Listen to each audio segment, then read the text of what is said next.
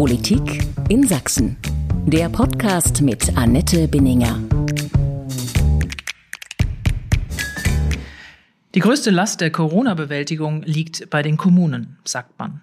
Dort wird seit zwei Jahren versucht, alles zu bewältigen, was zur Bewältigung einer Pandemie ebenso dazugehört.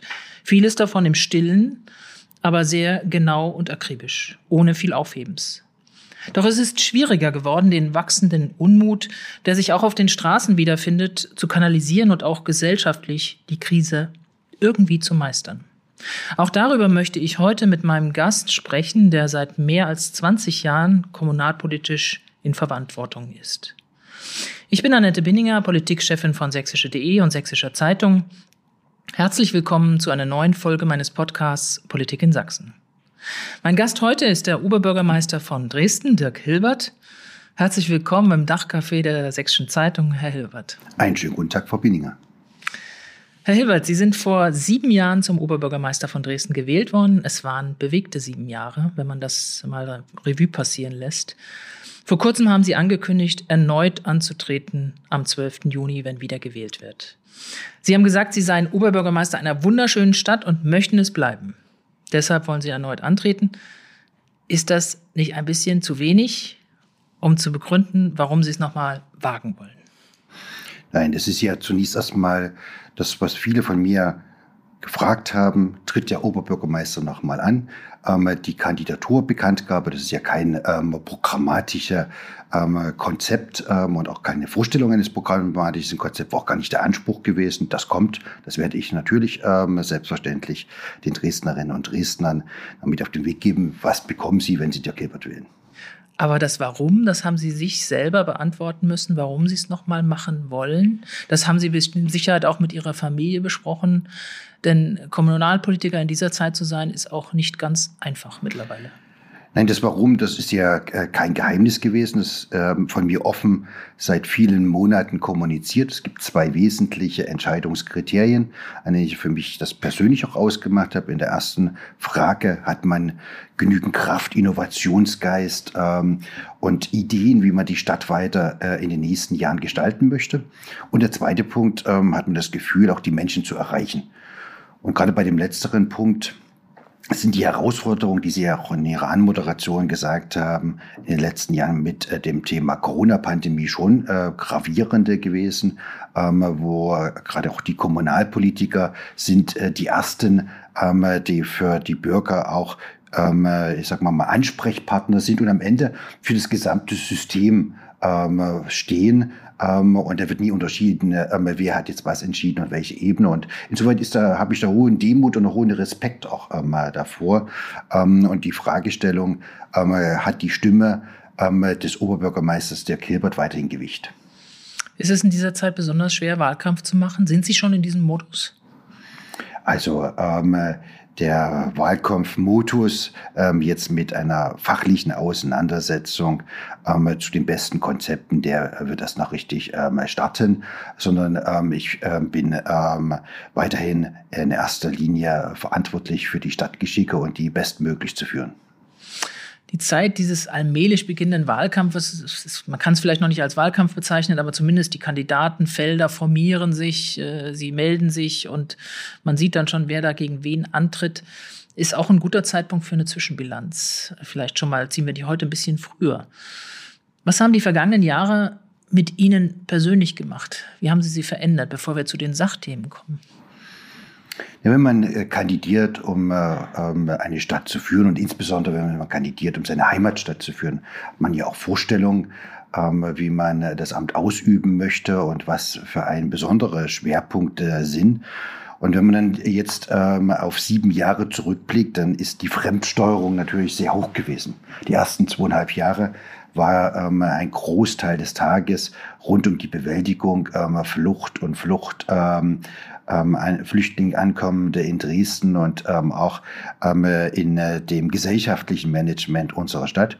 Wenn man dann auf die ähm, letzten zweieinhalb Jahre schaut, stand ganz oben äh, das Thema Corona-Bewältigung. Und dazu bleibt nicht mehr allzu viel Zeit. Ähm, und ähm, trotzdem, ähm, dass es gelingt, ähm, das, was man sich vorgenommen hat, ähm, auch umzusetzen und ähm, trotz alledem Akzente zu setzen, Ähm, äh, das ist dann eher die Kunst, die aber vielleicht ein bisschen äh, in der öffentlichen ähm, Betrachtung hinten angestanden hat. Ähm, ich bin aber da nie unzufrieden. Ähm, ich hatte es ja ähm, vor sieben Jahren mit dem Stichwort Herzensangelegenheiten überschrieben gehabt, ähm, was mir wichtig ist für diese Stadt wirtschaftliche Entwicklung voranzutreiben und äh, gucken, dass wir hin zu einer Vollbeschäftigung kommen, die wir nahezu haben wenn es mal davon ausgeht, wir hätten ähm, jetzt die Corona-Pandemie nicht, ähm, dann hätten wir eine Vollbeschäftigung in unserer Stadt, so wie es auch avisiert war. Wir haben ähm, tolle weitere Unternehmensansiedlungen nach Dresden äh, gewinnen können und wir haben den Instrumentenkasten der Stadt deutlich ausgeweitet mit dem ähm, wir Innovationsförderungen von der Stadt auch ähm, losgetreten haben, ähm, die eben jungen Technologieunternehmen ähm, den Einstieg in den Markt ähm, erleichtern.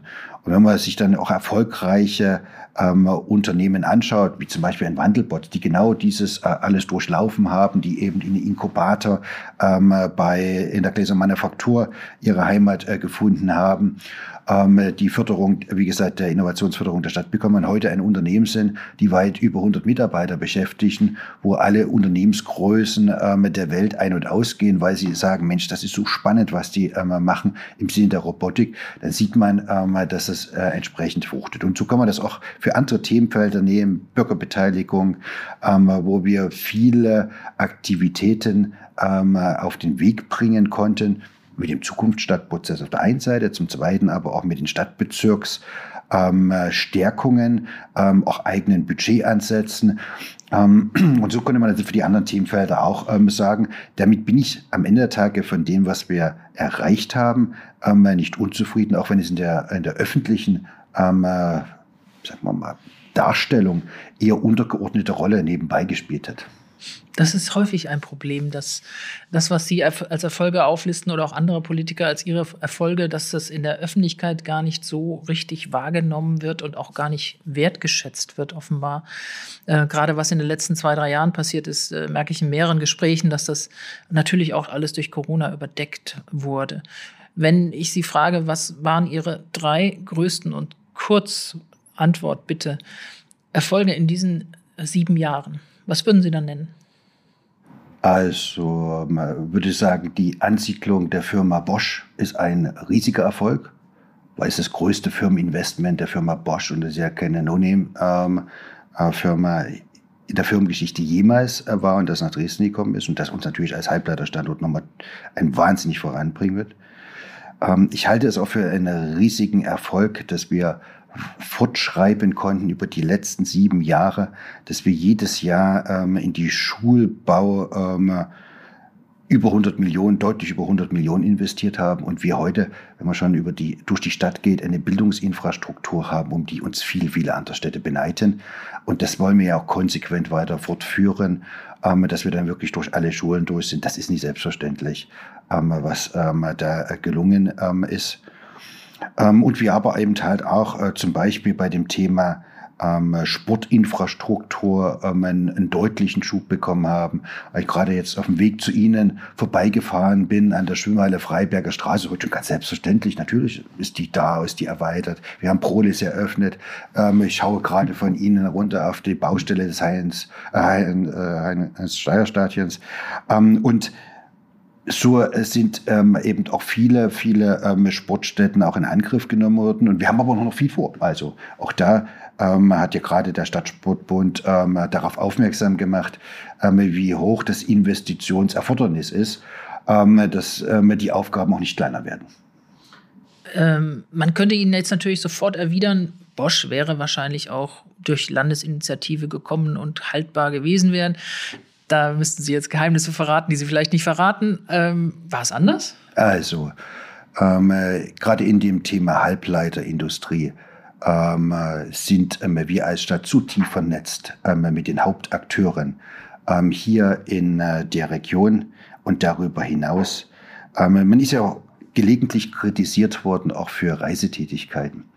Aber man kann eines sagen, wenn ähm, nicht ähm, die Stadt da immer wieder präsent ist, wirklich äh, wir viele Informationen äh, bekommen, die man eben dann mal ähm, unter äh, vier Augen am Rande einer Veranstaltung macht und damit mitbekommen, wo ähm, sind Veränderungsprozesse im Gange, wer überlegt, wo können wir anknüpfen, wie können wir ähm, daraus eine Gesamtleitidee ähm, bauen. Unistadt, sage ich Ihnen, wären diese Investitionen nicht gekommen. Und wenn sich am Ende ein Bosch zur Eröffnung hinstellt und sagt, wir sind sechs Monate vor unserem Zeitplan ähm, auf, an den Markt äh, konnten wir gehen, dann ist das nicht nur eine gravierend tolle Leistung ähm, der Leute von, von Bosch, sondern ist ein riesiges Kompliment an die Mitarbeiterinnen und Mitarbeiter der Stadtverwaltung Dresden, die nämlich die Genehmigungsprozesse so äh, gut geführt haben, ähm, die Infrastrukturen so rechtzeitig hingebracht haben. Da ist nein, kein Land dabei. Das ist städtisches ähm, Engagement und Leistung und darauf bin ich stolz. Verkauft Dresden sich immer noch unter Wert? Gerade was diese Internationalität angeht, in der Chipindustrie nannten Sie selber gerade auch Automobilindustrie und so weiter. Das ist immer eine Frage, ähm, wo, äh, mit welchen Kreisen man spricht. Wenn wir nehmen wir ähm, die Fachwelt im Bereich der Halbleiterindustrie ähm, anschauen, ähm, da verkaufen wir uns nicht schlecht. Da gibt es niemanden anders, ähm, der so gut ähm, vernetzt weltweit unterwegs ist, wie wir das sind. Ähm, die Frage ist eher, und ähm, darauf zielt wahrscheinlich auch Ihre Frage ab, wie weit sind wir im allgemeinen ähm, Image äh, unterwegs? Und ähm, äh, da äh, kommen natürlich immer wieder auch ähm, Thematiken und Fallstricke hoch, dass gerne ähm, Klischees immer wieder aufgewärmt werden über den Osten, über Sachsen, über Dresden. Und das ist ein, ein Lauf permanent gegen Windmühlen. Mhm. Wo viel Licht, da ist auch viel Schatten. Da spricht man nicht so gerne darüber. Was ist Ihnen in den letzten sieben Jahren nicht gelungen? Nennen Sie mir bitte auch gerne drei Sachen. Also wer dann in meine Herzensangelegenheiten äh, schaut, ähm, dann hatte ich ähm, äh, schon einen Punkt drin gehabt, noch stärker das ähm, Instrument auch von Bürgerentscheid noch aktiv zu nutzen. Und diese Frage habe ich mir in den vergangenen sieben Jahren mehrmals auch gestellt. Welche, welche jetzt städtische Entscheidung wäre von einer Relevanz, dass man jetzt äh, anstelle ähm, der äh, ich sag mal, der parlamentarischen Demokratie, also äh, des Rates, die Dresdner Bürgerschaft ähm, befragen sollte. Und um ehrlich zu sein, ähm, äh, dies, diesen Punkt ähm, gab für mich für kein Thema, wo ich sage, nee, hier, hier an dieser Stelle ist wirklich jetzt ein Bürgerentscheid genau das richtige ähm, Instrument. Der Rat hat vielleicht ähm, andere Positionierung als ähm, die Bürgerschaft unterwegs ist. Man könnte jetzt ein Beispiel mal nennen, ähm, wo er sehr emotional ist, Fernsehturm. Aber der Rat hat sich pro entschieden. Es gab keinen Grund. Jetzt ähm, der Rat hat äh, die Stimmungsbilder wiedergespiegelt, auch die der Dresdner Bürgerschaft äh, haben. Auch wenn es andere Meinungen gibt, völlig d'accord. Also das ist ein Thema, was ich erstmal anders avisiert habe, als es dann ähm, äh, in der Realität ähm, sich gezeigt hat. Ähm, ein ähm, ich, wie ich ja eingangs schon mal gesagt habe, ähm, ich hätte mir, ähm, äh, ich sag mal, mehr eigene Gestaltungsfreiheiten gewünscht. In welchen Punkten zum Beispiel? Für welche Themen? Nein, dass man, dass es jetzt nicht ähm, äh, die eigene Agenda mit, äh, mit, äh, mit anderen Schwerpunktsetzungen überschattet wird. Und wir na, damit auch Herausforderungen ähm, zu bewältigen haben, ähm, äh, wo wir immer wieder gesellschaftliche Diskurse ähm, begleiten, ähm, müssen die natürlich viel Energie von allen Beteiligten ähm, aufnehmen, ähm, die man eigentlich, sagen wir mal, produktiv äh, für das weitere Fortkommen der Stadt einsetzen könnte. Ich rätsel gerade, worüber Sie jetzt gerade nicht sprechen, aber es meinen könnten. Also äh, da fallen mir natürlich auch Stichworte ein wie Stauffenbergallee, Königsbrücker Straße, Dauerbrenner, die eigentlich äh, auch lange vor ihrer Zeit schon irgendwie da noch liegen und immer noch liegen? Naja, das ist ein, ähm, das, was wir auch zunehmend sehen, dass komplexe ähm, Bauvorhaben heute ähm, in Deutschland immer schwieriger äh, umsetzbar sind. Weil jeder hat seine Rechte der Mitgestaltung und der, der Mitsprache und ähm, dann ähm, der Abwegeprozesse und erneute Auslegungen und Wiedereinsprüche und äh, wir erleben insgesamt gesellschaftlich, dass ähm, die persönlichen Egoismen immer mehr in den Mittelpunkt kommen und nie, ähm, ich sag mal, ein bisschen die Aufbruchstimmung, die wir äh, auch gerade nach der Wende hatten. Mensch, jetzt und jetzt haben wir die Freiheit und jetzt gestalten wir und jetzt versuchen wir, das Beste für unsere Stadt herauszuholen, sondern nee, das Ich ist wichtiger als das Wir. Und das ist schon ein Problem. Und das sehen wir dann in diesen äh, komplexen ähm, Prozessen, wenn es um Plan, äh, ähm, Planfeststellungsverfahren geht, dass sie endlos lang dauern. Das sieht man in der Republik. Große äh, Projekte ähm, dauern ewig, kosten wahnsinnig viel ähm, und werden gefühlt nie fertig. Hm. Ähm, Stauffenberg-Allee und Königsbrücker, können Sie da was sagen? Äh, erleben Sie das noch in Ihrer Amtszeit? Jetzt rechnen wir einfach mal großzügig sieben Jahre drauf. also, das möchte ich so Die wir natürlich noch nicht äh, annehmen können, aber, äh, ähm, ich aber versuche mal eine fest Spanne im Auge haben. Also, nein, das, ähm, das äh, man muss ganz fest das Ziel sein, ähm, dass wir nicht nur äh, den Start haben, sondern auch die Fertigstellung in den ähm, nächsten ähm, sieben Jahren von beiden Projekten. Denn ich sehe noch gut vor meinen Augen, die immer von Beginn meiner Amtszeit und schon vor meiner Amtszeit Diskussion gerade zur Königsbrücker Straße. Das ist ein Thema, was nicht nur für den Verkehrszug, für den Stadtteil enorm wichtig ist, sondern mittlerweile ja auch für die Infrastrukturen, die im Untergrund liegen, dass wir dringendst dringendst endlich die Sanierung hinbekommen. Mhm. Sie sagen und beschreiben das auch gerade selber, dass es schwieriger geworden ist, Kommunalpolitik zu machen, vor allen Dingen auch was die Geschwindigkeit angeht, weil so viele Interessen reinspielen, so viele ähm, Ich-AGs da auch sozusagen beteiligt sind, im Positiven wie im Negativen. Das ist ja auch in dem Sinne ein gutes Recht jedes Bürgers, auch das anzumelden. Viele Prozesse werden dadurch sehr verlangsamt und äh, natürlich rechnen das die Menschen auch häufig dem Oberbürgermeister dieser Stadt an, obwohl er vielleicht gar nicht für alles verantwortlich sein kann, nehme ich mal an. Ähm, Sie haben da so ein bisschen auch das, das, das wird häufig an Ihnen kritisiert, das Image, dass da jemand weniger gestaltet, sondern verwaltet, das sehr solide durchzieht und so weiter, aber eher so unauffällig versucht durchzukommen. Ist das so, und, und da gibt es auch den Spitznamen, den, den ich jetzt einfach mal wiederhole, der, glaube ich, nicht böse gemeint ist und sie lächelt schon selber. Da kommt manchmal der Spitzname Buddha, was ja nichts Schlechtes ist. Jemand, der ruhig am Steuer sitzt eines großen Tankers und steuert. Sagen Sie, das ist das Bild, was ich eigentlich auch ausfüllen will? Nein, das ist eine Missinterpretation. Ähm, der Punkt ist, ähm, ich bin nicht der Verkäufertyp, werde ich auch nie werden. Also, dass ich, da nicht dass sein. ich, dass ich ähm, einen Agitatorshop bekomme, hätte ich mir nie vorstellen können. Ähm, ist auch nicht mein, mein Typ und ich werde mich auch da nicht ändern. Ähm, so ist er. Da entweder man kann damit leben und kann das auch wertschätzen oder äh, man muss sich eben anderweitig orientieren. Aber was man unterschätzt ist, wie viele, viele ähm, Fragestellungen hinter den Kulissen ähm, geordnet werden, geführt werden, ähm, die Kollegen auch an die Hand genommen werden, geholfen wird an den Stellen, wo es brennt ähm, und ähm, den einzelnen Beigeordneten oder den einzelnen Amtsleiter und Bereich nicht alleine stehen lassen und ähm, das Schiff ähm, sauber zu dirigieren und dadurch ähm, viele Konflikte oder eben auch, ähm, dass man eben Fettnäpfchen hüpft, ähm, zu ersparen. Und ich verfolge ja die Stadtpolitik seit 30 Jahren. Ähm, äh, habe erlebt, wie in den 90er Jahren sich die Dezernenten öffentlich ähm, gestritten haben und was da für vehemente Kämpfe ähm, waren, die da ausgefochten werden. Das tun wir nicht.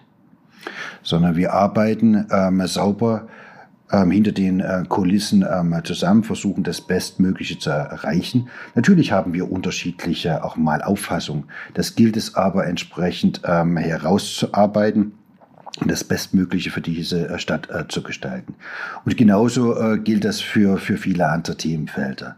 Und wir hatten dann ähm, zunächst auch äh, Phasen, ähm, wo ähm, die Dezernenten gefühlt gegen den Oberbürgermeister standen, wenn ich die erste äh, Zeit mit Ingolf Rosberg stand. Mir ist es wichtig, dass wir uns wirklich ähm, als, ähm, als Team verstehen, dass wir als Beste für unsere Stadt ähm, lösen. Und äh, wie erfährt man das immer, wenn man mal am Abend pro Tisch ähm, in ähm, Familien- und Freundeskreisen ähm, sitzt, und das ist auch für mich handlungsleitend, beschäftigt euch nicht mit euch selbst, sondern ähm, löst unsere Thematik, löst die Probleme der Stadt. Das ist uns als Bürger wichtig. Und das ist handlungsleitend für mich. Und äh, da steht nie darum, ähm, halt äh, freut jetzt der Oberbürgermeister sein persönliches Eko, sich damit zu schmücken, sondern sehr häufig ähm, lasse ich auch bewusst meine ähm, Fachkollegen dann ähm, mit der Thematik positiv nach Hause gehen, ähm, die sie in ihrem Geschäftsbereich haben. Aber sie können sicher sein, bei vielen, vielen The Themenfeldern ähm, ist der Oberbürgermeister ganz wesentlich ähm, beteiligt gewesen, dass wir dastehen, was wir jetzt umsetzen. Sind Sie mehr der Moderator oder sind Sie der Inspirator? Beides. Was sind Sie lieber? Das, ich sage mal, mal kommt, äh, kommt immer auf die Situation, aber wenn die, ähm, ich bin ähm, sehr offen, wenn es tolle Ideen, ähm, Projekte gibt, dann versucht man es eher, ähm, wie kann ich jetzt die anderen mitnehmen? Ähm, dann ist der Motorrader gefragt. Aber ähm, ähm, in vielen Fällen, das kann ich aus dem praktischen ähm, Leben sagen, ist man der Initiator ähm, von Thematiken und muss und äh, immer wieder auch anpeitschen und sagen, hier, das sind jetzt Aufgaben, die vor uns stehen. Ich erkenne das ähm, dass in den nächsten ähm, Wochen und Monaten das eine, eine Herausforderung für uns wird. Hier äh, sollten wir uns auch ähm, zukunftsorientiert ähm, platzieren, weit, weit über den Tellerrand denken. Und was mir vielleicht noch ähm, sehr wichtig ist und wo ich mein Hauptaugenmerk hinlege mit den ganzen Erfahrungen der vielen, vielen Jahre in der Verwaltung ist. Wir denken häufig im Haus, aber auch ganz generell auch in einem politischen System viel zu partiell.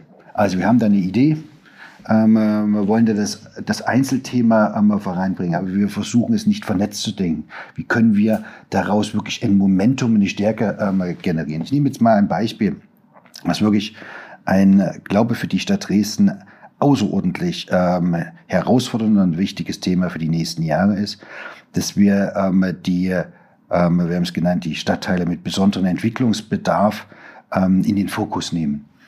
Und ähm, wir haben in den vergangenen 30 Jahren so einen schleichenden Prozess der sozialen ähm, Entmischung ähm, gesehen, ähm, der stärkeren Segregationsbewegung, gerade in den ähm, sogenannten Großwohnraumsiedlungen. Ähm, und ähm, das ist ähm, an dem Punkt, wo man aufpassen muss, dass wir eben nicht ähm, ähm Zustände zementieren, wie wir sie zum Teil aus den alten Bundesländern erkennen oder jetzt, ihr habt das auch genutzt, als wir im Herbst ähm, zum Städtepartnerschaftsjubiläum in Straßburg in unserer Partnerstadt waren, da sage ich, ich will bewusst mal Ihren Problembezirk mir anschauen und mich mit den Fragestellungen auseinandersetzen. Und daher habe ich in der ähm, Konsequenz auch zum alle Mitreisen gesagt, um Gottes Willen, da will ich nie hinkommen. Wenn wir da sind, wird das wahnsinnig schwer, das wieder umkehrbar zu machen. Da sind wir noch meilenweit entfernt, glücklicherweise. Aber wir sehen ähm, die Entwicklung ist ähm, in so einem Form und äh, vorangeschritten, dass wir auch schauen müssen, wir müssen mit aller äh, Kraft hineingehen und das unterstützen. Und, äh, und warum sage ich das an dieser Stelle gerade? Weil ich, sehe, wir haben in den letzten Jahren ähm, eine ganze Menge auch getan. Ist nicht so, dass da keine Ressourcen reingeflossen sind, indem wir im Sinne der Jugendhilfe über soziale Stadtprojekte, über ähm, ähm, Städtebauförderung, ähm, über, ähm, äh, ich sag mal mal, auch Engagement über die Stadtbezirke, ähm, wahnsinnig viel auch Ressourcen hineingegeben haben, Quartiersmanagement aufgebaut haben. Und trotz alledem hat man das Gefühl, je tiefer man sich damit beschäftigt, jedes Einzelprojekt ist Einzelprojekt gewesen. Die Vernetzung und wie können wir das ganze Thema mal gesamtheitlich denken und wie kann uns dann Erfolg wirklich gelingen. Ähm, das ist ähm, nicht ähm, in der Form passiert, dass wir eben am Ende, muss ja die Linie drunter ziehen und Erfolg messen. Und da ist eben ähm, ein Gap.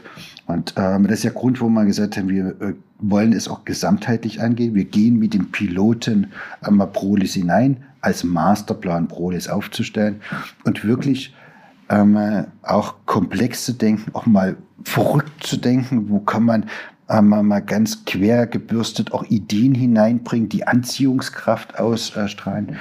Ähm, das, ist, ähm, das ist unser äh, Ziel und so verstehe ich mein Handeln ähm, über die Stadt insgesamt. Auch gerade mit dem, was bei mir angesiedelt ist, das Thema Wirtschaftsförderung ist ja so ein, ein Querschnittsthema, was, was ruft danach, die gesamte Kompetenz unseres Hauses einzuspielen.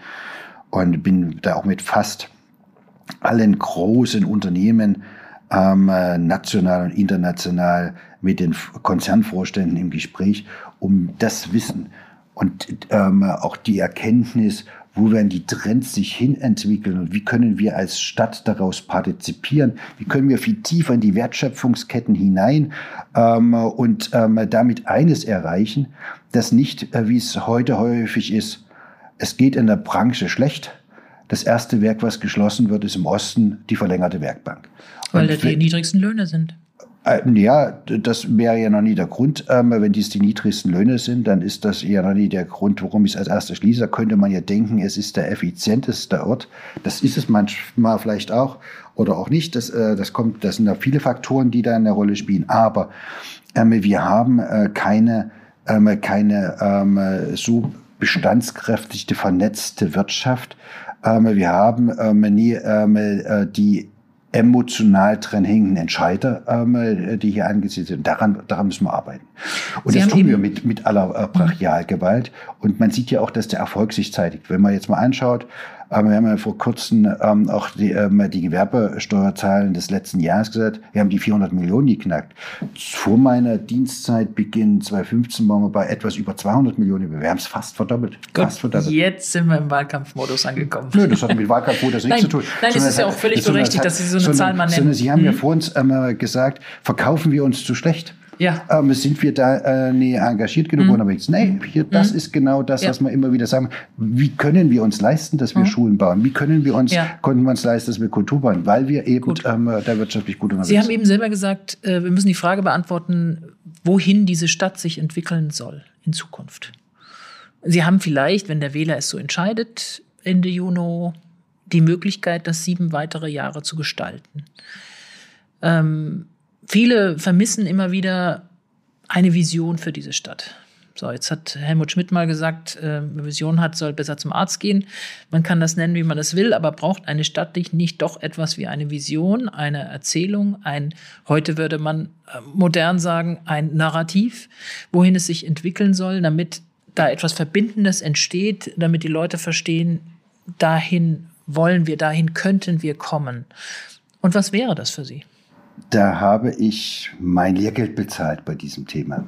Auch gerade mit den Dresdner Journalie und auch der Politik, dass ähm, sie, ähm, wenn sie über visionäre Thematiken diskutieren, ähm, eher schief angeguckt werden. Ähm, ähm, man meint sich das Thema ähm, auseinander nimmt, verlacht oder ähm, der Thema, äh, dem Thema nicht erfolgt. Also ich meine ja gar nicht so spinnerte Ideen, dass man da, irgendwo eine Seilbahn oder einen Tunnel unter der Elbe oder ganz, ich habe da, hab das gerade zum, äh, zu Beginn meiner Dienstzeiten habe ich äh, mit Zukunftskommission gearbeitet, mit Strategiekommission und wo wollen wir das Thema hinarbeiten. Ich habe mir aber eins mittlerweile zu eigen gemacht. Ich weiß, wo ich hin will. Ähm, der, ähm, aber um mit Kurt Biedenkopf zu sprechen, wo wir, wir haben da viele Mal auch darüber gesprochen. Und er sagte mir, du musst wissen, wo du hin willst. Aber du musst eben ähm, in der Kommunikation ähm, etappenweise die Öffentlichkeit mitnehmen auf diesen Weg. Du musst einen klaren Kompass haben. Ähm, aber ähm, jetzt ähm, um dann mit Helmut Schmidt ähm, zu sagen, ähm, wieso nicht, muss zum Arzt. So meine ich das nicht, sondern man muss eben überlegen, ähm, wo möchte ich diese Stadt hinführen? Und ich muss es äh, immer wieder den nächsten Schritt ähm, dann ähm, der Stadtgesellschaft mitgeben, aber ähm, nie über meine Vision debattieren und das tue ich. Trotzdem frage ich Sie nochmal, was wäre, wie sehen Sie Dresden im Jahre 2040? Dresden im Jahre 2040 wird eine Stadt ähm, sein, ähm, die ähm, einen hohen Grad von Attraktivität darstellen wird, weil sie eine mittelgroße ähm, Stadt ist, die eingebettet ähm, in einem ähm, außerordentlich attraktiven Umfeld ist und äh, die eben äh, genau das zeitigt, wohin die Trends gehen, nämlich dass sie vorfristig geschafft hat, mit ihren Vorzügen, ähm, die sie landschaftlich und auch von, von kluger Politik von Jahrhunderten unserer Vorgänger ähm, partizipieren, das in die ähm, Neuzeit umgesetzt hat, nämlich klimaneutral zu sein. Ähm, das in einer engen ähm, Zusammenwirken ähm, mit der Region. Also, dass wir unsere Vorzüge gemeinschaftlich ähm, ausspielen und indem wir eine ähm, hoch innovative, ähm, vernetzte ähm, Wirtschaft haben, ähm, die immer wieder Trendsetter ist, ähm, aus der Wissenschaft ähm, getrieben, ähm, neue Erkenntnisse hier ähm, in ähm, der Region umzusetzen. Und wenn man über ähm, einen äh, Kultur- und Kunststadt, äh, die touristisch äh, hochinteressant ist, über eine innovative äh, Stadt spricht, dann ist sie natürlich ein Schmelztiegel auch der Kulturen, ähm, wo sich Menschen aus aller Welt, ob als Touristen oder eben ähm, im Sinne ähm, äh, äh, der, ähm, des Wohnortes, Arbeitsortes, vielleicht auf Zeit, vielleicht für immer, ähm, außerordentlich ähm, gerne leben. Und ich sehe immer, Dresden hat die, das Potenzial, ähm, die Entwicklung eines Münchens zu nehmen, ähm, weil wir nämlich ähnliche hervorragende Voraussetzungen haben. Und das muss unsere Aufgabe sein, in den nächsten Jahrzehnten in diese Richtung zu gestalten. Ähm, und aber trotzdem dabei aufzupassen, dass es eben nie passiert, ähm, wie es eben ein München und im Münchner Umfeld äh, geht, weil es eben so attraktiv ist, weil es so anziehend ist, dass es sich eigentlich ein ähm, normaler ähm, Straßenbahnfahrer, eine Krankenschwester nicht mehr leisten kann und eine Familie nicht mehr in der Stadt wohnen kann, eigentlich, weil die Mieten zu teuer mhm. sind. Wenn Sie sagen, München wäre so ein Modell für Dresden, ähm, viele sagen ja schon, Leipzig könnte ja auch ein Modell sein, weil München hat natürlich etwas, was Dresden noch immer ziemlich viel fehlt, nämlich hip zu sein, jung zu sein, attraktiv auch zu sein für viele jüngere Leute und Familien, auch wenn sich da ein bisschen was bewegt hat. Aber man merkt doch immer noch, auch wenn man mit anderen Sachsen diskutiert, äh, Leipzig ist da eher so der Ort, der cool ist. Kriegen wir Dresden irgendwie cool? Ja, Dresden ist cool. Ähm, und ähm, Dresden hat vielleicht sogar mehr zu bieten, als äh, der eine oder andere ähm, für sich selber wahrhaben will. Wir, wir reden uns da auch äh, schlechter, als wir sind. Ähm, und das ist ja ein Teil des, wir sind so gut, ähm, wie wir uns ähm, selber fühlen und wie wir das selber auch erleben. Und ich, äh, wir haben das ganz krass ja gemerkt, auch im Kulturhauptstadtprozess. Ähm, wir waren selber zu viel Nestbeschmutzer gewesen. Ähm, und das hat ein bisschen ähm, auch in die, in die Jury gewirkt, die da auch kritisch, warum wollte das überhaupt? Auch die Idee gar nicht dahinter verstanden. Genau, nämlich in dieses Thema hineinzugehen. Wie können wir die gesellschaftlichen Herausforderungen unserer Tage aufnehmen, uns damit aktiv und mit offenem Visier auseinandersetzen, aber ein Transformationsprozess einer Stadtgesellschaft zu gestalten, wo man sagt, Mensch, cool, da musst du dabei sein, da, da geht was ab ähm, und ähm, auch in einer in einer beispielgebenden Form für viele europäische Städte ähm, und weltweit, die ja in denselben Diskursprozessen sind. Wir sind ja nie, ähm, wir denken zwar immer, wenn wir von hier oben gucken, da, ähm, da endet die Welt, ähm, wenn man ähm, die ähm, Hügel um diese Stadtkette. Das ist aber nicht so. Zum Glück. Ähm, zum Glück. Und genauso ist das ähm, eben halt auch in anderen Städten. Vor äh, zwei Tagen ähm, war eine Journalistin erneut bei mir von der New York Times. Ich sage ganz genau, was wir hier diskutieren an Prozessen, erleben wir in New York, in den USA ganz genauso. Ähm, und das muss man verstehen. Und ähm, wenn wir dann uns damit, ähm, ich sag mal mal, äh, die, wie ich auch vorhin schon mal gesagt habe, mal ein bisschen unsere Kraft und Energie darauf setzen, wie können wir das gemeinschaftlich gestalten, auch mit allen Diskursen, die da sind, dann glaube ich, ähm, werden wir auch eine höhere Selbstzufriedenheit, die uns ja eigentlich immer anheim ist, ähm, äh, bekommen ähm, und auch die Energie wirklich zum Nutzen dieser Stadt einsetzen. Mhm. Nach Ihrer Wahl zum Oberbürgermeister im Juli 2015 haben Sie damals angekündigt, dass Sie Dresden zum Vorzeigeort der Integration von Flüchtlingen und Einwanderern machen wollten.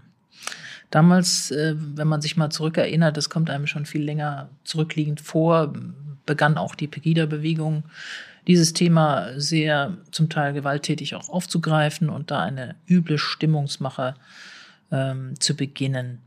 Das Ziel, was sie sich damals gesetzt haben, ist deutlich verfehlt, wobei das nicht nur für Dresden gilt, sondern leider offenbar auch für ganz Sachsen und für andere Teile von Deutschland. Ähm, wie geht es Ihnen damit persönlich, ähm, dass Ihre Heimatstadt da immer noch keinen Weg gefunden hat oder es zumindest immer noch so eine laute kleine Minderheit gibt, die doch sehr diesen in der Öffentlichkeit die Negativschlagzeilen den Takt vorgibt? Da müssen wir erstmal darüber diskutieren, was ist, ähm, was sind die Kriterien? Und worüber diskutieren? Diskutieren wir jetzt darüber, dass es ähm, Leute gibt, ähm, die ähm, diese meine Einschätzung von einer zukünftigen Stadt nicht teilen? Das ist aber nicht jetzt mein Thema.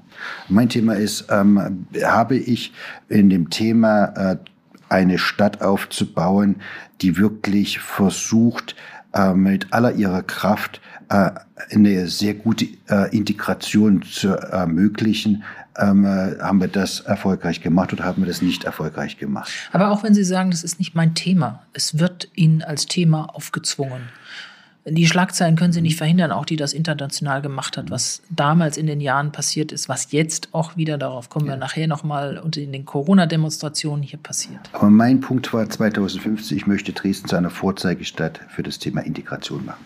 Und ich glaube, ähm, äh, und, ähm, äh, wir sind, haben da eine ganze Menge ähm, bewegt. Wir sind dann natürlich, ähm, das wird uns auch die ganzen nächsten Jahre, Jahrzehnte weiterhin bewegen.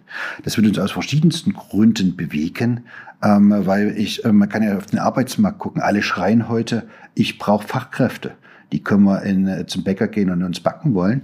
Ähm, oder ähm, wir, äh, wir, versuchen mal drüber nachzudenken, wie können wir denn ähm, mit den Rahmenbedingungen ähm, eben entsprechende ähm, Fachqualifizierte äh, für Dresden gewinnen, ähm, die die verschiedenen ähm, Bedarfe erfüllen. Und bleibe dabei, wir haben ähm, viel mehr erreicht, ähm, als äh, sich zunächst äh, zeitigte. Wenn wir gucken, wie viele Menschen die mit dem Hintergrund Flucht in den letzten Jahren nach Dresden gekommen sind, heute im ersten Arbeitsmarkt beschäftigt sind. Das hätte ich 2015 zwar gewünscht und gehofft und alles dafür ähm, natürlich getan, aber dass wir es wirklich schaffen, das war ähm, keine äh, Selbstverständlichkeit. Und weil ich gerade jetzt hier rein bin gestern von einem ähm, bekannten ähm, IHK-Unternehmer ähm, gehört habe, Mensch, ähm, ich habe jetzt mein Unternehmen ähm, verkauft an meinen Mitarbeiter, der 2015 als syrischer Flüchtling hier nach ähm, äh, Dresden gekommen ist. Tolle Story. Super Geschichte. Und so von diesen gibt es viele. Es gibt natürlich auch ähm, weiterhin Herausforderungen, die wir zu bewältigen. Wir haben ähm, ähm, versucht, einen sehr, sehr hohen Anteil, viel höheren Anteil als in vielen anderen Städten, dezentral in Wohnungen unterzubringen, nicht in großen Flüchtlingsunterkünften. Ähm, wir arbeiten, ich, wenn Sie wüssten, wie viele Meetings ich mit meiner Integrationsbeauftragten quer durch diese Stadt in verschiedensten Community-Gruppen geführt habe, Hilfe zur Selbsthilfe, zur Selbstorganisation. Wir sagen, wir kommen in einer in einen Management hinein, wo wir zusammenarbeiten können mit einem Verein der Afghanen, der Syrer, äh, der Iraner und so weiter und dadurch die Prozesse ähm, ähm, besser gestalten können. Wie ich rede mir ähm, den Mund ähm, fußlich und werde, bin auf allen Ebenen unterwegs. Und wir sagen, Mensch, wir ähm, sagen in unserem Land, wir brauchen Lehrer. Wir fangen jeden weg, ähm, der bei Grün schafft, über die Ampel zu gehen, äh, um ihn zum Neulehrer zu gestalten. Aber wir schaffen es nicht, dass wir ähm, Menschen, die ausgebildete Lehrer sind, das sind tausend in Sachsen, tausend mit Migrationshintergrund, als ähm, Lehrer in äh, das Bildungssystem hineinzubringen. Und deswegen rede ich gebetsmühlenartig, äh, nutzt die Chancen, die uns der Bund im Moment fiskalisch gibt. Aber wo wir sie zunächst in in die Schule, aber noch nicht als Lehrer, aber eben als Assistenzkräfte hineinbringen, ähm, sie berufsbegleitend auszubilden, ähm, damit sie erstmal auch, ähm, sagen wir mal, selber eigenbestimmt ähm, Geld verdienen, berufsbegleitend das, was ihnen zur Anerkennung des Berufsabschlusses fehlt, nachbilden können. Und wir gewinnen als Gesellschaft riesig was dazu. Wir gewinnen Lehrer wie wir dringend brauchen. Wir gewinnen Leute, die Kulturdolmetscher sind. Wir gewinnen Leute, ähm, die Sprachdolmetscher sind. Wir sehen, dass wir in unserer Stadtgesellschaft viel mehr ähm, auch ähm, Migrationsanteile haben. Und wir sollten dringend dazu ähm, uns auf den Weg machen. Das geht in der Kita, das geht in der Schule, dass wir auch Angebote in der Muttersprache ähm, anbieten. Und ähm, insofern haben wir auch äh, versucht, auch die Thematiken der Nachbarschaften zu stärken. Also jahrelang habe ich als Präsident der Euroregion darum gekämpft, dass wir Sprachangebote in Dresdner Schulen haben für Tschechisch, unsere Nachbarn. Und ich bin überrascht, wie viele Leute ich mittlerweile mit Erstwohnsinn aus Tschechien habe. Und letztens hatte ich den Botschafter aus der Slowakei da. Auch das war nochmal äh, erstaunlich, dass wir fast 1000 Leute mittlerweile aus der Slowakei mit Erstwohnsitz hier haben. Also zusammen sind das mehrere tausend Leute. Ähm, äh, und es hat lange gedauert, bis wir jetzt endlich in einem Gymnasium Tschechisch im öffentlichen ähm, äh, Angebot haben. Ähm, und trotzdem wird es kaum von, von den ähm, von den, äh, von den ähm, sagen wir mal, Tschechen angenommen. Warum? Weil natürlich, verstehe ich dann auch, weil man dann erst in der fünften Klasse mit Basic ähm, Tschechisch anfängt. Und natürlich bist du, wenn du in einer ähm, Familie aufwächst, ob nur binational oder eben ähm, ähm, jetzt äh, grundsätzlich ähm, tschechische Eltern hast, ähm, fängst natürlich viel früher an. Ähm, insoweit hat ein Riesenerfolg der Verein Skole Luthers, der eben wie auch in das Gymnasium Teugewitz gebaut hat, wo mittlerweile ähm, zig Klassenstufen parallel ähm, vom Verein, da sieht man wieder, wie wichtig das ist, geführt werden, dass sie die Sprachkenntnisse erwerben. Und ähm, ein Stückchen ähm, Kulturpflege der Heimat ist außerordentlich wichtig, um auch eine gute Integration hinzubekommen. Und ich sage das immer wieder, und da werde ich auch nie müde werden, ähm, alle, ähm, die mit vielen schlauen Kommentaren des Weges kommen. Ich weiß, was Integration bedeutet und was auch Multikulturalität. Ich lebe eine binationale Ehe und ich weiß auch, was das an Herausforderungen mit sich bringt. Und wo man sagt, ja, da organisiert die Community das Thema Sprache, da äh, äh, organisiert die Community wesentliche Festivitäten. Das ist wichtig für eine, für eine Stadtgesellschaft. Und ähm, da werde ich nie müde werden, das immer wieder ähm, mit meiner Kraft voranzutreiben. Und da haben wir vieles geschafft. Und jetzt lasse ich mir auch nicht kaputt reden. Ich würde aber gerne noch mal von den Demonstrationen damals, und so war eigentlich mein Plan, eine Linie ziehen zu den Demonstrationen heute. Das Thema auf der Straße, die Flüchtlingskrise, ist dann vor ein, zwei Jahren durch Corona quasi abgelöst worden oder ausgetauscht worden. Und äh, die teils gewalttätigen Proteste, die sind ja weitergegangen. Und heute ist das immer noch, äh, dass das montagsabends ein Thema ist. Ähm, Helbert, was glauben Sie, was die, die Politik, obwohl ich diesen Ausdruck nicht mag, weil es genauso wenig die Medien gibt wie die Politik, trotzdem frage ich Sie, und Sie wissen, was ich meine, was hat die Politik falsch gemacht, oder ist es richtig, dass Menschen auch so ihren Protest auf der Straße zeigen? Haben Sie Verständnis für das, was da abläuft? Also wir leben in einer Demokratie und natürlich ähm, ist es ähm, das gute Recht, ähm, seine Meinung auch ähm, ähm, in Versammlungen, in Kundgebungen ähm, öffentlich zu machen. Und ich sehe sogar eines, was in den letzten Jahren, ich sage mal, pro Demokratie passiert ist.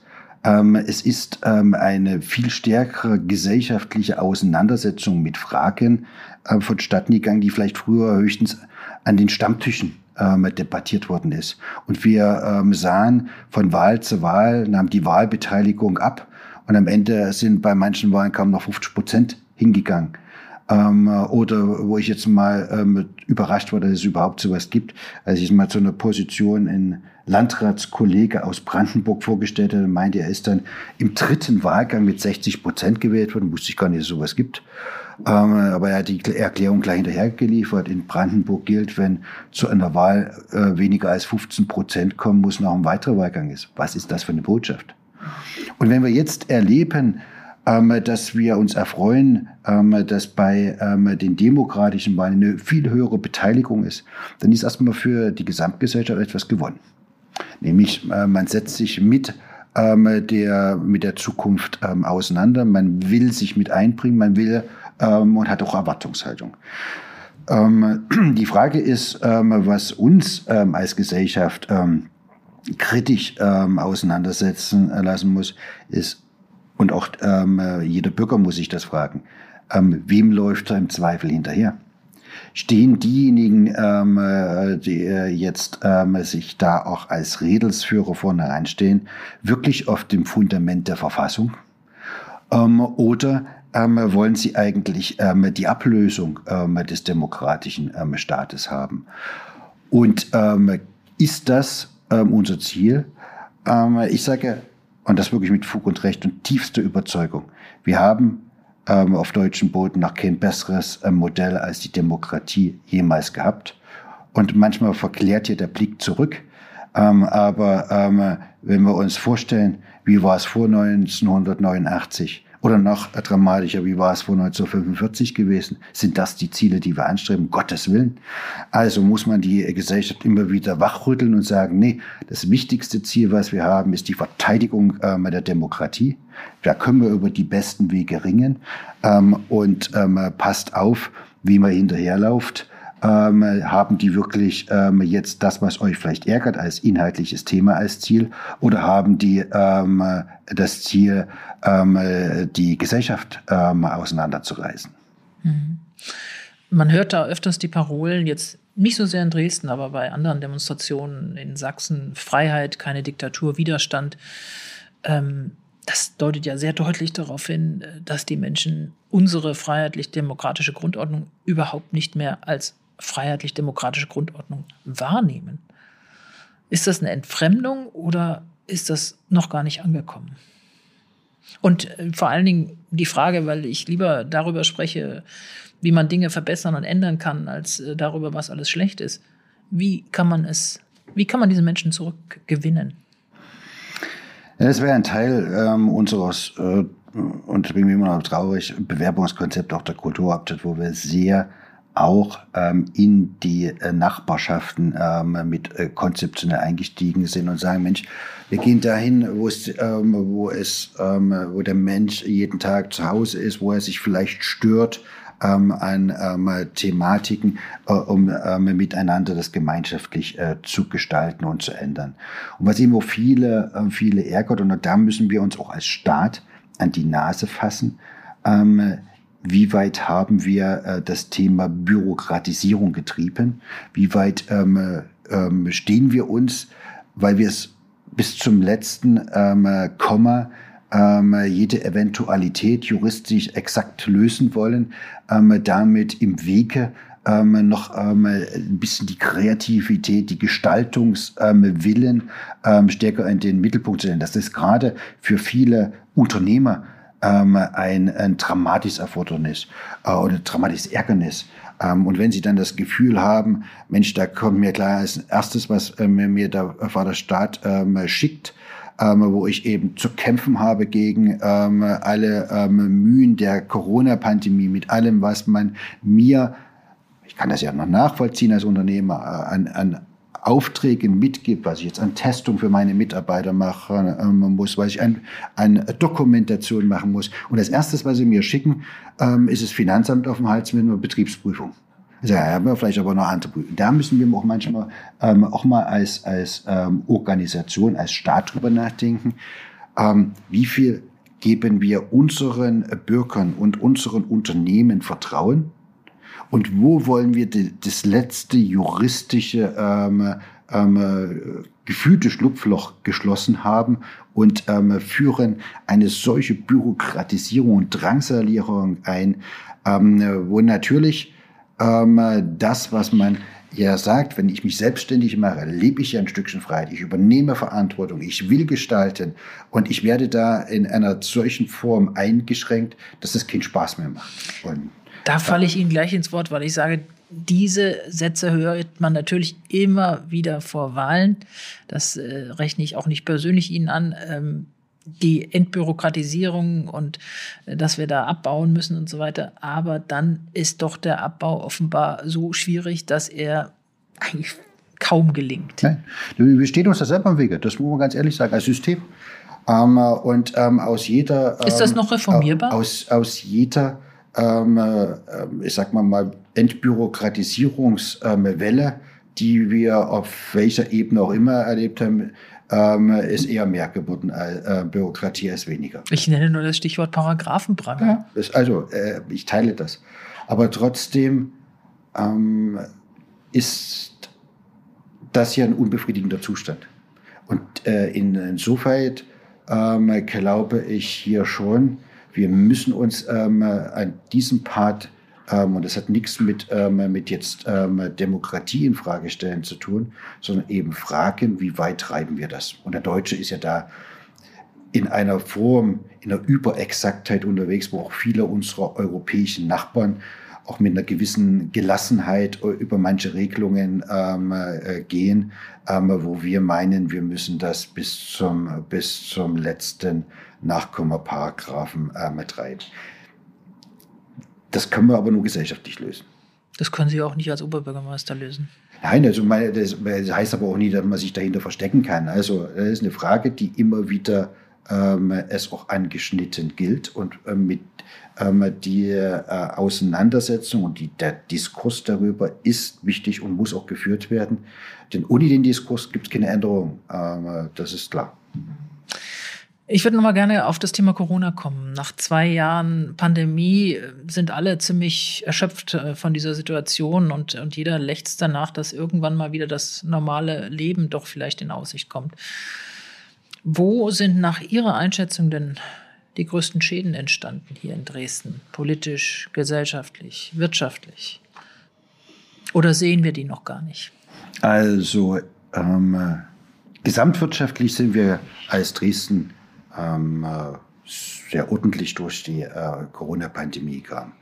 Aber, und jetzt kommt das Aber, wo wir sehr große Nachwehen erleben werden, ist in dem ganzen Sektor Tourismus, Hotel- und Gaststättenwesen, ähm, Handel, ganze, ähm, ich sag mal mal, Veranstaltungswirtschaft ähm, bis zu auch ähm, der ähm, Kult, also der freien Kulturszene. Ähm, meine, die, äh, das muss man ja Deutschland zugute halten, wenn ich auch international mir anschaue. Man hat sehr viel auch Geld investiert, um eben da, wo die die staatliche, die öffentliche Kultur ähm, zu erhalten, zu stützen, äh, zu finanzieren über die Pandemie hinweg. Aber eben ähm, in dem äh, freien ähm, Szene ist es nicht nur damit getan, dass sie eben auch ähm, ähm, Unterstützung äh, bekommen, sondern es hat ja was damit zu tun, wer, wer Künstler ist. Der lebt ja nie bloß von dem, dass er da Geld einnimmt, sondern er lebt auch von der Anerkennung für seine Künste und von der Aus mit der Ausübung der Künste. Und wenn er da keine Auftrittmöglichkeiten hat, keine, kein Publikum hat, ähm, dann äh, geht ja was wahnsinnig Starkes ähm, verloren, was eigentlich den Reiz genau dieser Berufsausübung hat. Und man sieht ja auch, die Unsicherheiten, ähm, die in dem Prozess waren, haben zu einer Reihe von Umorientierung von Berufswegen geführt. Der Koch ist nicht mehr als Koch ähm, da. Ähm, äh, und ähm, das ähm, wird ähm, eine ganze Weile ähm, dauern, bis wir diese diese Herausforderungen wieder bewältigt haben. Das werden wir merken. Rechnen Sie da mit einer Pleitewelle? Das hat, noch nicht, das hat ja erstmal nichts mit Pleite zu tun, sondern es hat damit zu tun, ich habe als ähm, jetzt zum Beispiel Restaurant, ich kann, muss verkürzte Eröffnungszeiten machen, ich kann vielleicht gar nicht, oder, oder gerade wenn man jetzt altersmäßig ohnehin ähm, jetzt nicht mehr so weit vom Ruhestand entfernt wird, steht die Frage, mache ich das wieder auf? Lohnt sich das? Ähm, ich habe ähm, und äh, das größte, das größte Fund, was ähm, riskierend im Raum steht, ist, habe ich Vertrauen. Wie lang, wenn ich jetzt aufmache, wie lange mache ich denn auf? Und dann kommt die nächste Welle ähm, und ähm, die nächsten ähm, Beschränkungen. Das ist was anderes.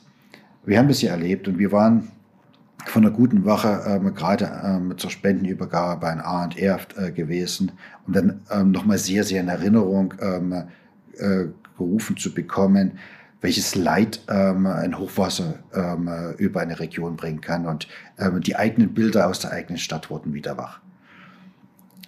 Aber ähm, wenn man ähm, da sagt, Mensch, jetzt packe ich die Arme wieder hoch, ich habe eine Rahmenbedingung fiskalisch bekommen, ich baue das wieder auf, ähm, und es geht, ähm, geht los.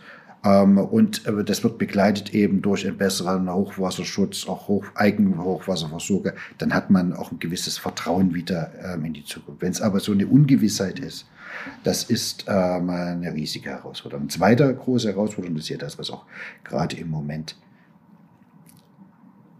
sehr diskutiert wird, ist eben die sektorale Impfpflicht, die eben losgelöst ähm, kommt jetzt von der Allgemeinimpfpflicht die nicht sehr gut vorbereitet ist in Berlin und im naja, Land, um es mal also vorsichtig die, auszudrücken. Ähm, die sektorale Impfpflicht stand hier immer unter dem Fokus und so hat es ja auch der Deutsche Städtetag mit ähm, unterstützt, dass sie der, der erste Schritt und das knapp vor einer der Einführung einer allgemeinen Impfpflicht ist.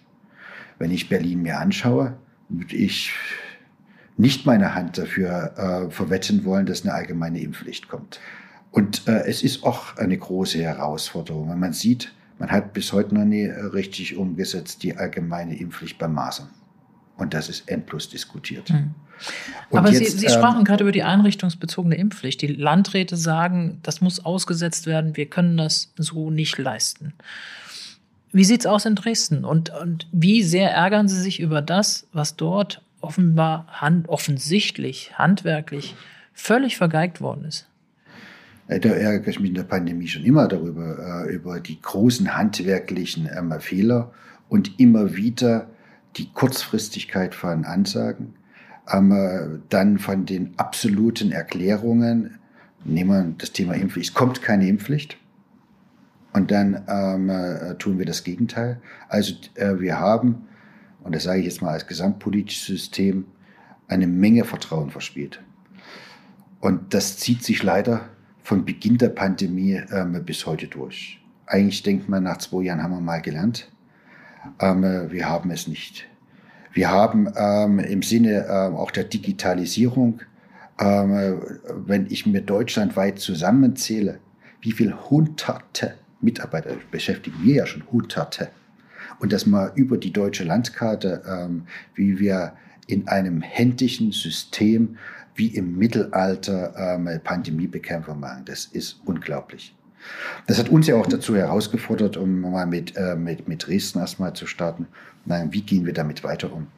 Und auch mal kritisch uns aus, ähm, zu betrachten und auch die Erfahrung aus dem Hochwasser einfließen zu lassen. Ähm, wer weiß, wie viele Wellen wir im Zweifel bekommen. Wie wer weiß, ob nicht ähm, äh, nächstes Jahr eine andere Pandemie uns heimsucht. Also wir sollten sehr, sehr ähm, stark uns damit auseinandersetzen und ähm, ähm, prüfen, wie können wir besser werden. Daher haben wir äh, ja äh, gesagt, wir wollen uns da extern evaluieren lassen, haben das auch ähm, ausgeschrieben, beauftragt, ähm, äh, ähm, haben die Vergabe gemacht. Und ich bin auch sehr, sehr glücklich und dankbar, dass neben einem Beratungsunternehmen, was uns da extern anschaut, so ähnlich wie wir es auch aus der Flut kennen, da war es General Gerspach, dass wir einen ähnlich ähm, tollen Managertypen an die Seite der Stadt ähm, bekommen haben, der sowohl das Beratungsunternehmen führen wird, auch uns äh, kritisch ähm, auf die Finger schauen wird, nämlich äh, Dr. Frank-Jürgen Weise ähm, der ähm, äh, mit mir den Vertrag abgeschlossen hat, neben Beratungsunternehmen genau diesen Prozess zu begleiten. Und ähm, der hat ja schon Riesenbehörden auf den Kopf gestellt und eben, und das schätze ich an ihm, ähm, dass er eben so eine Agentur für Arbeit ähm, da umorganisiert hat, dann in der kritischsten Phase noch zusätzliches BAMF, das Bundesamt für ähm, Migration und Flüchtlinge, ähm, geführt hat und strukturiert hat. Und dass wir mit ihm, der jetzt ähm, Präsident der Hadi-Stiftung ist, äh, bis zum Sommer Präsident der Johanniter Unfallhilfe äh, war, einen so erfahrenen äh, Manager äh, bekommen, der das für seine Heimat tut. Mhm. und sagt, ähm, das mache ich gerne, das, äh, er sei damit Weitsicht unterwegs, beispielgebend auch für andere Kommunen, ähm, hier ähm, dann uns anzuschauen, die Schnittstellen anzuschauen und uns dann, ich sage mal, mal managementtauglich auch wirklich zu sagen, ihr müsst eins, zwei, drei, vier ähm, umsetzen, um das äh, besser zu machen. Ich würde Sie aber gerne noch mal äh, ein bisschen quälen beim Thema einrichtungsbezogene Impfpflicht. Hm. Kommt sie Und wie soll das in Dresden gehen? Ja, was heißt, kommt sie? Das ist im Bundestag beschlossen. Gut, das aber die Frage ist ja, ob sie in dieser Art und Weise umgesetzt werden kann, auch in Dresden. Hier. Also, wir können es ja nüchtern ähm, hm. uns die Zahlen, Daten, Fakten angucken. Ähm, und das ist eben ähm, die ähm, handwerklichen ähm, Schwächen, ähm, die auch zu erwarten waren und sichtbar waren und bis heute nicht geklärt sind. wir haben jetzt erste Eckpunkte äh, bekommen. Aber wir haben noch keine Handlungsanweisung, äh, wo ein einheitliches Vorgehen ähm, der einzelnen Gesundheitsämter vorgegeben wird. Ähm, und in einem Monat, einen guten Monat soll sie gelten. Ja. Ähm, und was passiert? Wir belasten einmal die Mitarbeiter, die ohnehin schon über die Grenze des Menschmöglichen tätig sind, nämlich in den Gesundheitsämtern. Wir verunsichern ähm, in einer dramatischen Form ähm, in, in, in, den Sektor der Pflege des Gesundheitsbereiches, wo wir ohnehin schon ohne Pandemie ähm, gravierende Fachkräfteprobleme äh, zu bewältigen haben. Ähm, wo dann eben auch die, ähm, die Einrichtung, äh, die Leitung, die Mitarbeiter auf einen zukommen, Mensch, da habt ihr uns beklatscht. Und jetzt ähm, dürfen wir in eine sektorale Impfpflicht, gesamtgesellschaftlich kriegt das nicht hin. Ähm, und wir, die die, die die Last der Pandemie tragen, sollen jetzt ähm, wieder als ähm, Versuchskaninchen herhalten, ohne dass wir sauber die Prozesse geklärt haben. Und das wird auf den ähm, Bundestag beschlossen, wird aber auf dem Rücken der Kommunen ausgetragen. Das heißt, was, äh, wofür sind Sie jetzt, das auszusetzen, das aufzuschieben, so wie die Landräte das fordern? Oder wie kommt man da noch raus? In Ehrlichkeit. Und Ehrlichkeit würde heißen, ähm, wir haben so einen äh, Vorbereitungsstand, ähm, dass, ähm, wie die äh, Kollegen in unserem Nachbarland in Tschechien das gemacht haben, das Gesetz ähm, zurückgedreht haben. Rechnen Sie damit? Naja, der Punkt ist ja, man muss ja eines ähm, jetzt mal gesellschaftlich äh, mal diskutieren. Als ähm, die sektorale Impfpflicht ähm, im Bundestag beschlossen worden ist, ist man von anderen Rahmenbedingungen ausgegangen. Man ist erstens davon ausgegangen, wir haben Delta, Delta ist ähm, gefährlich. Ähm, und ähm, wir haben äh, die Gefahr der Überlastung des Gesundheitssystems.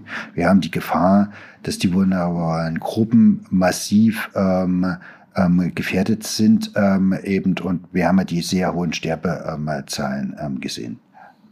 Danach und eben, äh, das ist der erste Schritt, so ist es ja immer kommuniziert worden und auch unterstützt worden, vor einer allgemeinen äh, Impfpflicht. Und ohne diesen, ähm, dieser Kombination kriegen wir die Pandemie nicht in den Griff. Nun ähm, hat sich ja ähm, dann das Virus ähm, an den Fahrplan der Bundesregierung und des Bundestages nie gehalten, sondern hat gesagt, ich lasse mir nochmal meinen eigenen Weg einfallen äh, und mutiere. Ähm, und ähm, er ist mutiert eben äh, zu Omikron und Omikron ist eine ähm, noch viel ansteckendere Virusvariante. Das hat ja erstmal alle ähm, ängstlich zusammenzucken lassen, als es in ähm, Südafrika auftauchte und dann eben über Großbritannien im Wesentlichen dann nach Europa kam. Aber es zeigt sich, ähm, und das ist ähm, jetzt ähm, die Chance für uns als ähm, Gesellschaft, dass sie eben viel weniger ähm, gefährdet ähm, ist, viel, viel leichtere Verläufe und wir die große Chance vielleicht haben, das ist das Ungewisse daran, dass mit Omikron wir in eine ähm, Lage versetzt werden können, dass wir ähm, mit dem Virus ähm, ähm, leben oder eben auch das äh, in eine Endemie äh, eintreten können. Ähm, und das ist anders, als der Bundestag damals beschlossen hat. Und in dieser Selbstreflexion ähm, wäre es jetzt notwendig einzutreten. Die aber auf der lokalen Ebene heißt, es gibt ein Gesetz und wir haben ein Gesetz zu vollziehen. Punkt. Dafür haben wir unser Eid abgegeben. Das ist erstmal ähm, der Punkt. Insoweit müssen ähm, hier ähm, die Ebene des Bundes äh, miteinander diskutieren. Wir sehen aber eins, und das ist die Herausforderung, dass äh, jetzt die äh, Bewältigung ähm, der sektoralen Impfpflicht eine viel dramatischere Herausforderung ist ähm, in ähm, den ähm, Bundesländern ähm, Sachsen, Thüringen, hm. Brandenburg, Sachsen-Anhalt, vielleicht noch Bayern. Weil sie wesentlich ähm, mehr Ungeimpfte haben in diesen Einrichtungen. Und ähm, hm. wir, wir bauen uns ähm, damit hier natürlich noch eine viel dramatischere Frustration auf. Und wenn wir uns angucken, was, was kommt jetzt auf die Gesundheitsämter zu? Wir müssen ähm, in der Größenordnung davon ausgehen, dass wir Anträge auf den Tisch bekommen, die werden bei 12, 13, 14.000 Anträgen liegen. Allein in Dresden? Und in, allein in Dresden.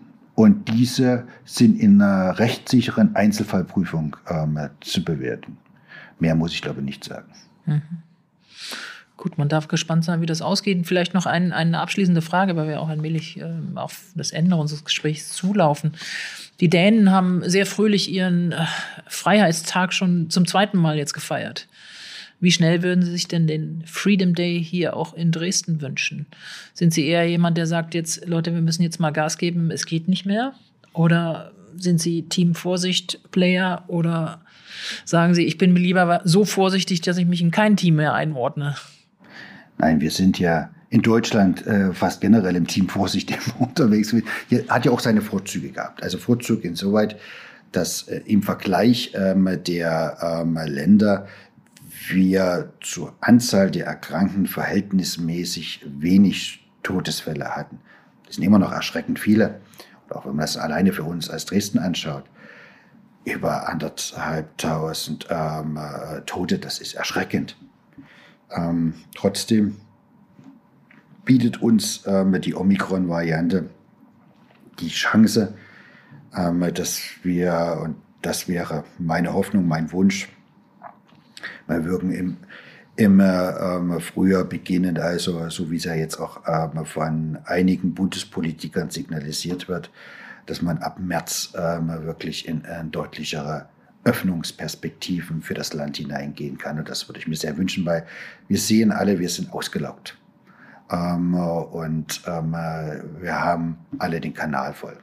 Mhm. Das fasst es richtig zusammen. Herr Hilbert, wir kommen so ein wenig zum Schluss und äh, ich würde Sie bitten, drei Sätze noch zu vervollständigen. Beliebtes Spiel. Mein härtester Konkurrent bei dieser Oberbürgermeisterwahl? Befürchte ich, ist noch nicht gekürt. Oh, das heißt, es wird der CDU-Kandidat, der vielleicht noch kommt oder nicht?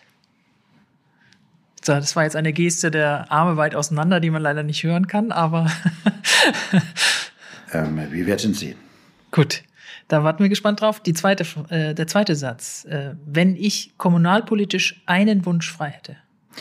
Würde ich mir wünschen, dass wir zu einer ähm, Zusammenarbeit im Stadtrat kommen, wo wir wesentliche Projekte uns gemeinschaftlich äh, mal vornehmen, noch gemeinschaftlich äh, durchziehen und rauskommen aus der Fragmentiertheit äh, von Partialinteressen. Und der dritte Satz. Wenn ich nicht Oberbürgermeister von Dresden wäre, würde ich einen äh, guten Job in der Wirtschaft nachgehen. Gut, vielen Dank. Das war der Dresdner Oberbürgermeister im Podcast Politik in Sachsen, Herr Hilbert. Ich danke Ihnen ganz herzlich für das Gespräch. Ich danke auch. Wie es weitergeht in Dresden, wer noch antritt, um Dirk Hilbert herauszufordern bei der Wahl am 12. Juni, auch das können Sie lesen im täglichen Dresden-Newsletter und im kostenlosen Newsletter Politik in Sachsen. Darin finden Sie jeden Morgen ab 5 Uhr alle wichtigen Infos aus und über Sachsen. Bleiben Sie gut informiert und vor allem bleiben Sie gesund. Wir hören uns wieder. Bis dahin, herzlichst, Annette Binninger.